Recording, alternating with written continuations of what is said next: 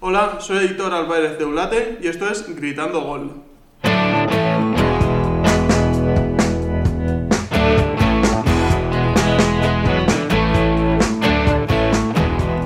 Me encuentro con Guillermo Ferro, Buenos días. Iván Callejo ¿Qué pasa? y Juan Valenciaga. Y vamos a comentar los partidos de la clasificación al Mundial de Qatar 2022 y el papel que ha desempeñado España en todos estos partidos. Eh, sí, bueno, eh, para empezar vamos a hacer un repaso de los equipos que ya están clasificados o de cómo está la clasificación para el Mundial, en los que en el primer grupo Serbia se ha clasificado como primero de grupo y pasará al Mundial, y Portugal tendrá que ir a la repesca. Eh, Sorpresa, ¿eh? Una gran sorpresa de Sí, sí, sí. la Portugal de Cristiano Ronaldo que no ha llegado, no ha conseguido, tras perder contra Serbia, no ha conseguido clasificarse de forma directa. Sí, ayer se lo jugaba el todo por el todo contra. Bueno, precisamente en ese partido. Me parece que lo planteó mal el seleccionador portugués, hizo unos cambios que no los entendí bien porque me parece que quitó a Renato Sánchez, que estaba siendo para mí el mejor del partido, y también quitó a Bernardo Silva. Sí que es verdad que para incorporar a Bruno Fernández, pero me parece que esos dos eran intocables, están siendo los mejores y los jugadores más decisivos del partido de ayer. Y luego se dio como se dio, Serbia siguió apretando, tuvo más opciones de gol en los últimos minutos y finalmente en el 91 me parece, ¿no? Eh, sí, en el 90. Precisamente Bernardo Silva era el que había dado la asistencia y Renato Sánchez el que había metido el gol de Portugal. Mucha polivalencia por el centro del campo, controlándolo todo y No, y no hay que quitarle mérito al, al delantero del Fulham, a Alexander Mitrovic, Sí. sí, sí. que ahí en el minuto 90 En el minuto 90, un gol que, Un gol que- le da la clasificación. Sí, le, sí, sí. le mete en un mundial. y clasifica a Serbia. Bien, después en el grupo B, España ganó a, a Suecia y aunque le valía el empate, consiguió vencer para ponerse como primera de grupo y clasificarse de forma directa a Qatar 2022. Eh, también un partido. Bueno. No, pero... una victoria, un cu- cumplir. Aunque España tuvo el dominio, eh, las ocasiones las hay que marcarlas. engañan, Las estadísticas engañan, ¿no? Y me parece- Necesitamos tener más consistencia en la delantera, Sí, marcar creo más goles y no sufrir tanto porque a la mínima nos meten un gol. España domina mucho los partidos, 73% de posesión, llega bastante, 10 12 disparos, 4 a puerta. Pero no Pero convence. Son esos 12 disparos, solo 4 a puerta. Que bueno, tampoco es que. Al final son 4, sí, pero le cuesta hacer gol. No. Está flojillo España. Correcto.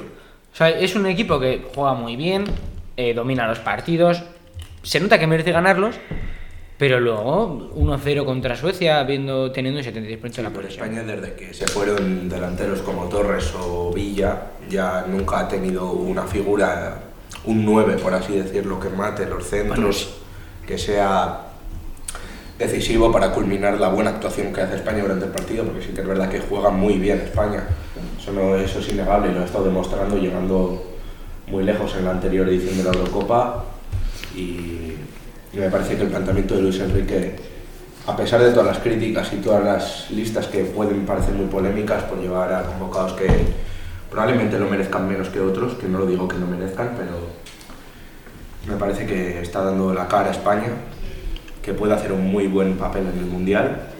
Y también me parece simbólico ¿no? que meta Morata ese gol que clasifica a España, después de todas las duras críticas hacia él. No sé, me parece bonito. Sí, de hecho, la última vez que Morata estuvo en la Cartuja se fue con pitidos de los aficionados en la Eurocopa. Sí, pero ya entrando desde el banquillo le recibieron, yo creo que Sí. hubo una ovación. Sí, sí, Claro. sí. Bueno, luego hablaremos de España, vamos a seguir repasando. Eh, Dinamarca eh, también está... Eh, pero en Dinamarca está también ya clasificada matemáticamente, pero le falta por jugar un partido contra Escocia, que es la segunda del grupo, pero ya está, está decidido ya. O sea, eh, Escocia está matemáticamente como asentada en el segundo puesto, o sea, que irá al playoff, o sea, a la, a la repesca. Y eh, Dinamarca con 27 puntos, eh, haga lo que haga, se clasificará como primera de grupo. Sí, me Sí. parece que ha hecho una fase de grupos muy, muy elegante, nueve partidos, nueve victorias, 30 goles a favor, solo uno en contra. Me parece un escándalo lo que ha hecho esta Dinamarca y ya lo vimos en la Eurocopa anterior, dio un buen papel y no digo contendiente para llevarse el Mundial, pero cuidado porque Dinamarca puede dar ser la selección sorpresa del próximo mundial. Sí, porque plantilla tiene. Sí, bueno, sin Eriksen, la verdad que eso es una baja. Sí, no, pero bajo palos tiene un Tiene a, a Kasper Schmeichel, tiene a Pulsen, el jugador del Leipzig, Aquí hay. tiene a Daniel Bass, Sí. tiene... Tiene un buen equipo, tiene un buen sí, equipo, ¿no? Sí, sí. Calidad no le falta. Eh, bien, esto habíamos hecho un, un pequeño salto al grupo F, que me he colado yo. Eh, en el grupo C, Italia y Suiza se juegan la clasificación. Eh, Italia tiene un partido contra. Le falta un partido contra eh, Irlanda del Norte y Suiza se lo juega contra Bulgaria. El, golavera, golaveraje le favorece a Italia, eh, entonces en principio, y que en principio es la favorita, pero mm, si Italia no gana y Suiza sí lo hace o saca... si Italia gana, se clasifica. Si no lo hace, dependerá de lo que haga Suiza en su partido contra Bulgaria. Exacto, yo la verdad que tampoco es que sea muy dispar, porque solo son dos goles de diferencia. Eh, sí, pero el que cuenta Sí, creo que que es el particular. Ah, en particular. ah, que es un 0-0. Bueno, perdón. eh, no, es un 0-0 y un 1-1. El golaveraje lo Claro. tienen empatado, claro. Entonces valdría el general. Sí, sí. Entonces, cuidado, porque Suiza, el último partido Suiza contra. Eh, Suiza contra Bulgaria. Cuidado, porque Bueno, Irlanda del Norte y Bulgaria, que son contra los que se enfrentan, también están empatados a puntos. Eh, sí, pero ninguno de los dos se juega nada porque aunque ganasen, no llegarían a los 15 puntos que tienen Italia y Suiza para el playoff o para la clasificación de Cuidado Suiza que puede dar la sorpresa, ya lo vimos en la Eurocopa, eliminando a la favorita probablemente y dando guerra a España. Sí, probablemente eh, si se clasifica al Mundial, que ojalá que sí, eh, va a dar mucha guerra. No, yo creo que Suiza, estos dos, yo creo que van a estar en el Mundial, ya sea después de la repesca o ahora de forma directa. Y me parece uno de los grupos con los dos líderes más completos, por así decirlo. En el grupo D, Francia eh, se clasificó también, está ya clasificada de forma directa, matemáticamente con 15 puntos, pero aún le falta también un partido por jugar contra Finlandia. Finlandia que, o sea, Francia no se juega nada porque ya está clasificada, pero Finlandia se juega el- eh, la clasificación para la repesca, ya que tiene que eh, 11 puntos y Ucrania le sigue con 9. Finlandia tendría que Tiene que ganar su partido. o puntuar incluso. Puntuar, si puntúa y Ucrania gana, quedan empatados a puntos en esa segunda posición, habría que recurrir al golaveraje particular, desconozco cuál es, pero Sí, Finlandia y Ucrania se encuentran. Lo tiene ganado en- Ucrania. lo tiene ganado Ucrania, claro. ambos se encuentran en la cuerda floja. Exactamente, Ucrania que no ha perdido ningún partido. Un error y no van a Qatar. Y Francia cumpliendo, no con brillantez, pero ahí está, no ha perdido ningún partido, ha empatado 3, ganado 4. Y vamos a ver qué tal se desempeña ante Finlandia. En el grupo E, Bélgica también eh, ha certificado su clasificación para, la, eh, para el Mundial. eh, ganando, matemáticamente ya está clasificado, aunque aún le falta un partido contra el segundo, que es Gales. Gales que también, igual que anteriormente, tiene un poco más de problemas ahí, porque le sigue la República Checa con 11 puntos, aunque El golaveras le favorece a Gales, Ah, con un empate y una victoria. Claro, entonces Gales y Bélgica ya tendrían afianzada su primera y segunda posición, ¿no? Eso es. Y bueno, Gales también parece interesante, tiene una buena selección que si rinden al máximo sus jugadores, me parecen de talla mundial, porque es indudable la calidad que tienen jugadores como Ramsey, Gareth Bale o el jovencísimo... Gareth Bale, que me parece ya lleva más partidos esta temporada con Gales que con el Real Madrid. Sí, hombre, Interesante. sí. En el grupo F ya hemos hablado antes de la clasificación directa de Dinamarca y su buen papel, y Escocia, que también está ya afianzada en ese segundo puesto para la repesca. Y en el grupo G, Países Bajos, Turquía y Noruega se juegan el primer y segundo puesto. Países Bajos va líder con 20 puntos y Turquía y Noruega con 18 se están disputando esa segunda plaza. Lo curioso es que en esta última jornada eh, Países Bajos juega contra eh, Noruega y Turquía juega contra Montenegro, que sería la cuarta clasificada, aunque Montenegro no tiene opciones de, de alcanzar ese segundo puesto. Entonces, en estos dos países, perdón, en estos dos partidos se juegan la clasificación. Eh, un último partido en el que el favorito es el, primer, el que ya va primero de grupo y que además tiene dos puntos más, eh, Holanda, Países Bajos, pero que sobre todo para esa segunda plaza en Turquía y Noruega se lo van a tener que trabajar. Incluso primera, yo creo. Sí, sí, sí. Imagínate, Noruega Sí, Cualquiera de esos tres puede Pero está quedar Noruega primero. sin Haaland. Sin Haaland. Noruega está sin Haaland. Haaland está Pero igualmente tiene, Tiene equipo. Y yo creo que si Noruega sale por todas, yo creo que Países Bajos se va a ir achicando poco a poco y en alguna de estas yo O Turquía mismo. En el Serbia-Portugal eh, puede dar la campanada y yo creo que Turquía lo puede ganar bastante fácil ante Montenegro y así hoy se puede quedar sin Mundial Holanda. Sí. Sí, de hecho sí.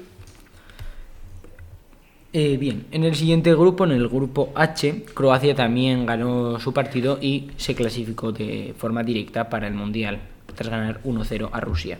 Rusia que se queda en esa segunda plaza, eh, en un grupo en el que, bueno, pues ya estaba todo más o menos finiquitado, solo- o sea, salvo esta disputa de ver quién de los dos clasificaba directamente, ya que Croacia estaba segunda, adelantado a, a Rusia.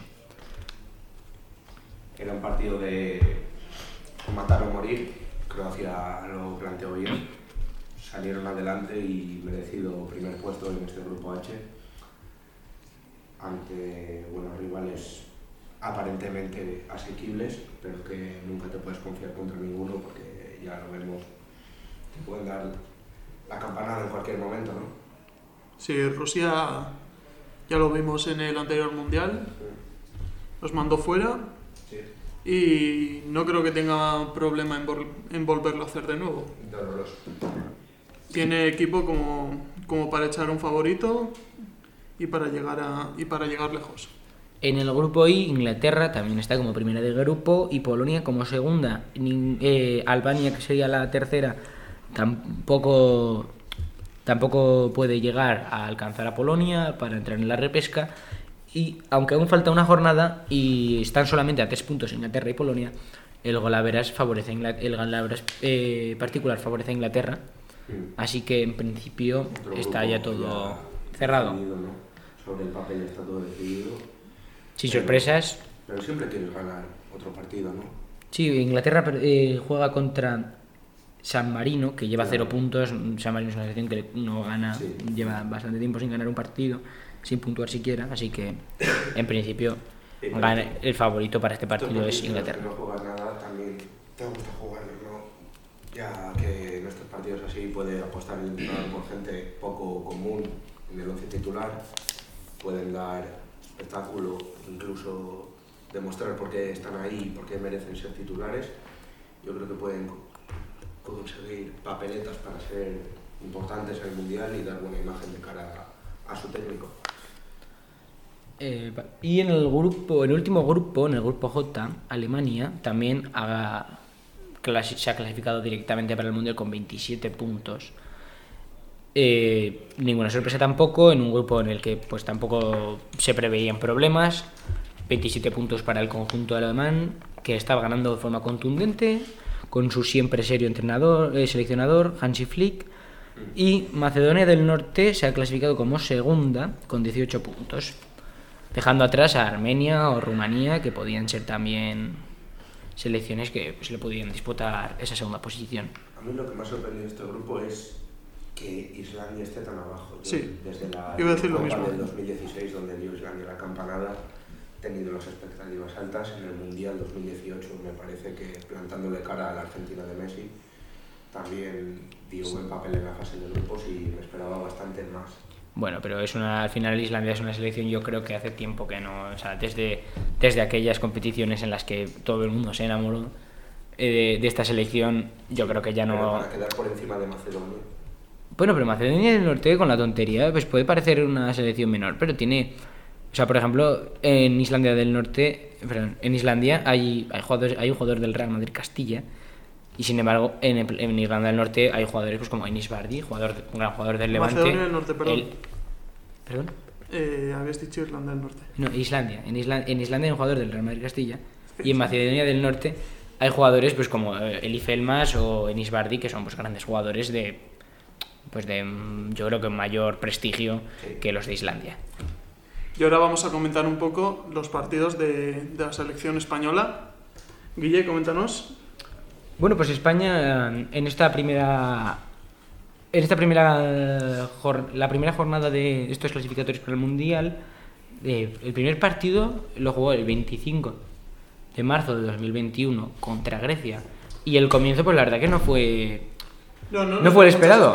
Un 1-1 contra, contra Grecia que, como hemos comentado antes, dominando el partido, un 80% de la posesión, 9 disparos, pero solamente 2 a puerta y un gol. Y en un 20% de posesión de Grecia, con un disparo de Grecia, uno a puerta, de eso, el 100% de sus disparos a portería, un gol.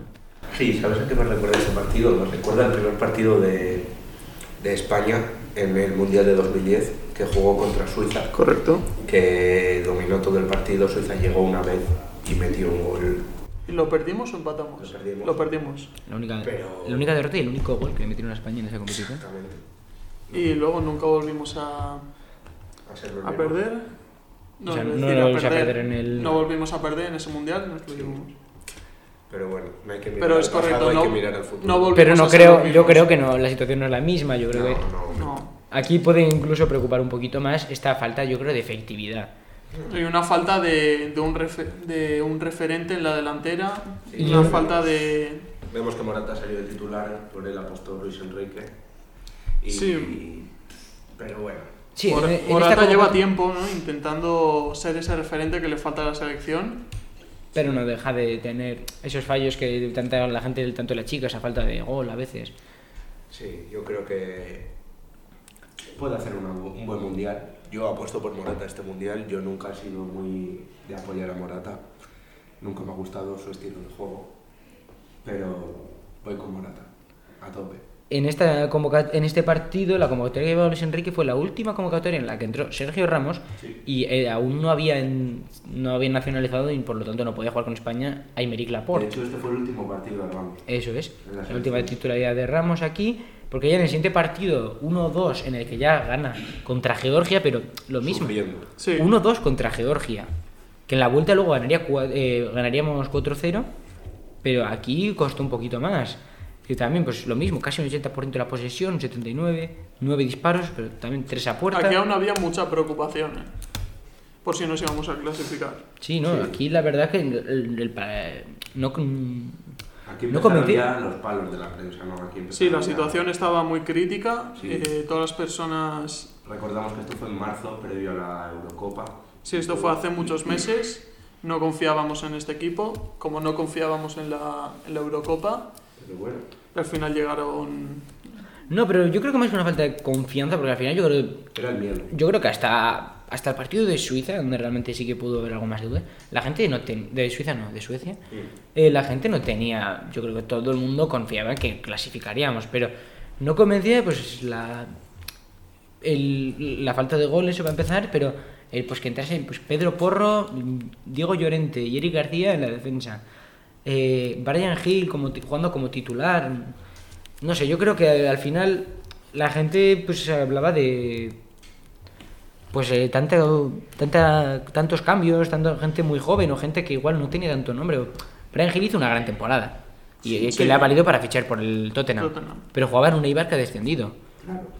Eh, Pedro Porro juega en una juega en el Sporting de Portugal. Mucha gente pues piensa pues, que igual habría opciones mejores, pues como por ejemplo luego la llegada de Azpilicueta. Y si nos fijamos en el primer y segundo partido, podemos ver que Luis Enrique realiza hasta, me parece que son ocho cambios en el once titular. Sí, pero eso también yo creo que se debe porque el partido contra Georgia yo creo que pues se daba más por ganado. Sí, Sí. claro, pero contra Grecia yo creo que también. Sí, pero ya has visto, al final. Claro, no, nos pintaron un poco la cara y hay que... Le salieron bien los Sí, tuvimos que recapacitar un poco, Sí, luego también para el tercer partido... pensar que no somos España del 2010, no lo somos para No. nada. De España-Kosovo también cambió bastante. Y tampoco hay que pretender serlo, porque no, no, hay- no están los jugadores, no son los mismos jugadores, no se puede jugar igual. Al final, pues la- las etapas se acaban, hay que hacer cambios y hay que mm, seguir adelante con lo Sí, que se tenemos que tiene. apoyar a, a nuestros chavales, que lo están dando todo seguramente, y se están esforzando lo máximo para traernos la copa a casa. En el tercer partido, eh, España ya parecía más convincente, parecía más decisivo en un 3-1 a Kosovo en casa, con un 81% de la posesión. Eso no varía, siempre en torno al 80%. España muy dominante en los partidos. 24 tiros, 11 a puerta, 3 goles. Pues bueno, pues está, está mejor, 3 muy goles. Bueno, También de 24 tiros solamente que acaben 3 en gol, pues igual puede... de 11 tiros a puerta, has dicho. 11 tiros a puerta, 3 11 goles. tiros sí. a puerta y 3. Sí. Ahí yo creo que hay un fallo. Eh, creo que pegan mucho nuestros Sí, delanteros. es cierto que hay... hay- Y podemos repetirlo una y otra y otra vez y va a ser siempre lo mismo. En los partidos que vamos a ver a continuación también pasa mucho la selección española. Sobre, sobre todo si nos fijamos en el rival, que de tres tiros a puerta, o sea, de tres tiros, uno fue a puerta y fue gol. O sea, Sí, ya es- concedemos bastante también. Ya es mucho más porcentaje que el nuestro. Mm. Pero bueno, España supo solventar en este partido otra formación, incluso formación diferente a la de los anteriores dos partidos. Arriesgada apuesta la de Luis Enrique, me gusta que arriesgue. Y con esto nos fuimos al parón. Con esto nos fuimos al parón. Y, Y volvimos en noviembre. Sí, No, perdón, en septiembre. en septiembre contra Suecia, donde ahí vino el primer El- palo duro. Un 2-1 contra Suecia. 1-1 contra Bueno, Suecia duele. ya fue el segundo. El primero fue el primer partido contra Sí, Grecia. Con un empate dices. Pero mira, un empate y después dos victorias dices, bueno. Ahí se ve de lo que hablamos de la efectividad, mira.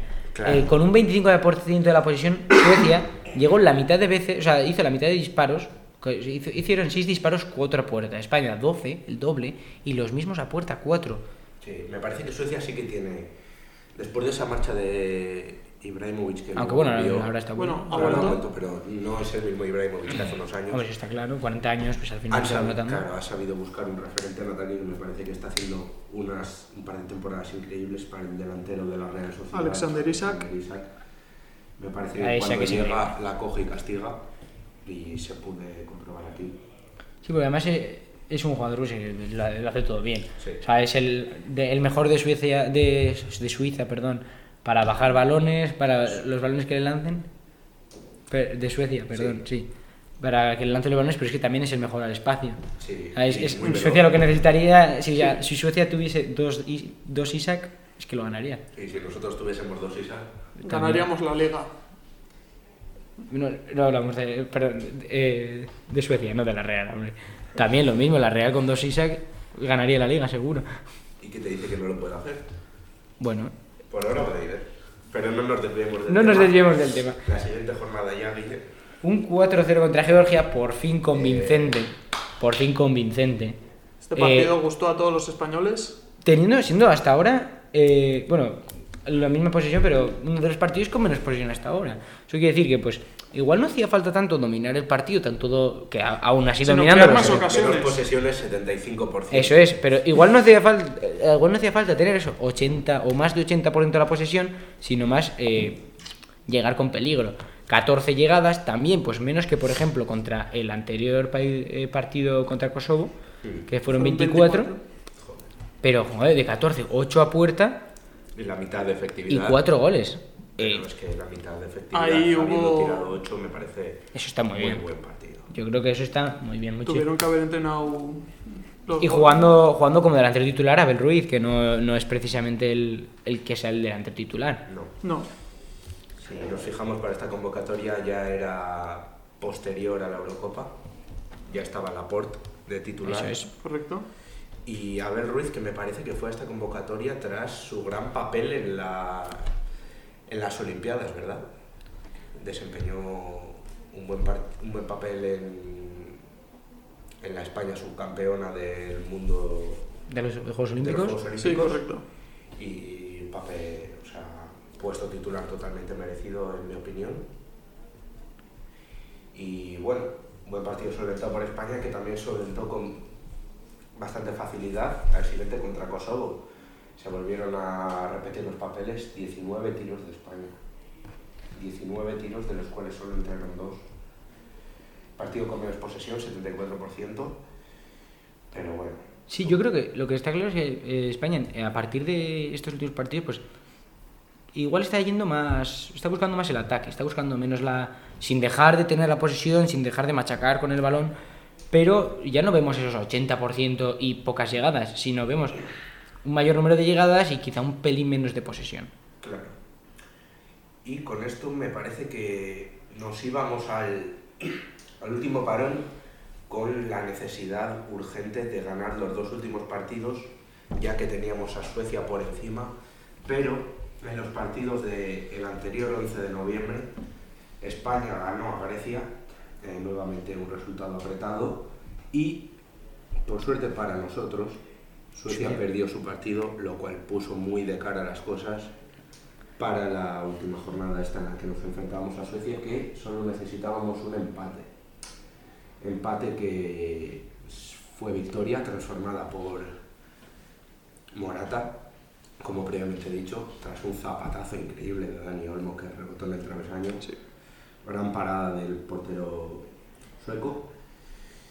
Y bueno, dos No sé partidos. si le llega a tocar, o le da dirección. Sí, sí, le Sí, llega a tocar. la toca. Eh, dos partidos ganados por la mínima, cumpliendo España, y ahora solo queda esperar a A ver cómo se desempeña en el Mundial. la imagen que dan los amistosos previos al Mundial. ¿no? El verano que viene recordamos que podrá haber amistosos porque el Mundial comienza en noviembre. Correcto, por las altas temperaturas del país árabe. Sí.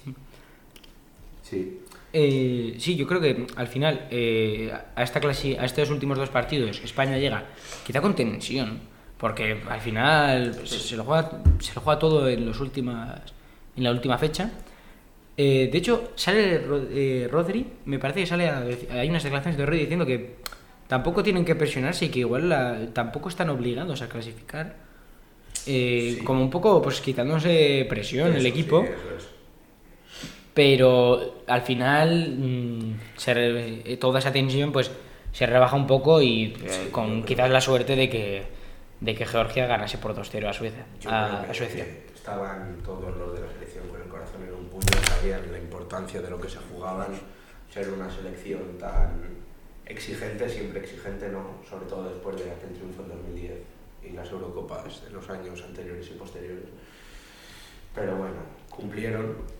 Sí, yo creo que ese es el resumen de, Sí, de esta, de, de esta, de esta ronda de clasificación. Muchas altas y bajas, puntos álgidos, el 4-0. Yo creo que el, el resumen es eso, España Sí, cumple, cumple. pero Sin no termina ilus- de no ilusiona, no ilusiona, Mm, realmente. Eso ya... ilusiona, pero yo creo que sí, porque por ejemplo en esta última convocatoria han faltado jugadores como Pedri. Sí, Yo creo que sí que ilusiona la, la esperanza de que, pues, De que vuelva lo bien que lo está haciendo Gaby, de que vuelva. Pedri, de, de que vuelvan Me Sufati. parece que tiene buena Sobre todo materia- jugadores jóvenes Buena que- materia para trabajar Eso. con ella Luis Enrique, aportada por la experiencia de jugadores como por ejemplo Sergio Busquets, Jordi Alba y todos Sí, tenemos estos. jugadores veteranos. Sí, Pero muchos la- jóvenes, mucho futuro para esta selección. Yo creo que puede hacer grandes cosas en los próximos años, incluso. en el Sí, no con- Sí, además yo confía creo que mucho en Luis Enrique. pedirle algo a esta selección en este Mundial de 2022 es un poco... Bueno, tampoco se le Bueno, a ver, una vez están ahí, una vez están se ahí. le pedía mucho en la Eurocopa y casi nos plantamos en la final. Exacto, o sea, no es como para pedirle que, que nos la lleven a, a casa, ojalá que sí, pero darle un, un par de, un par de años y creo que esta selección puede hacer grandes cosas. Sí, ¿no? Yo creo que con esto ya podremos concluir. Gran- Sí, correcto. Sí, esto sería hasta aquí, pues el, el paso de, de cómo ha ido esta clasificación, cómo queda hasta ahora, cómo ha- la ha llevado la selección española, Sí. que creemos que, en resumen, eh, tiene puntos a mejorar bastante claros, Pero tampoco tiene malos. pero está cumpliendo. De momento es una selección que cumple y que es- esperamos que pueda dar incluso más. Sí. Con todo esto ya estaríamos y si quiere despedir a Hitor. Bueno, pues muchas gracias por habernos escuchado. Podéis entrar a nuestras cuentas en Instagram, Twitter, Facebook. Tenemos una página web y el canal de YouTube que tenéis ya nuestro primer vídeo que podéis disfrutarlo. Y hasta aquí, gritando gol. Hasta la próxima.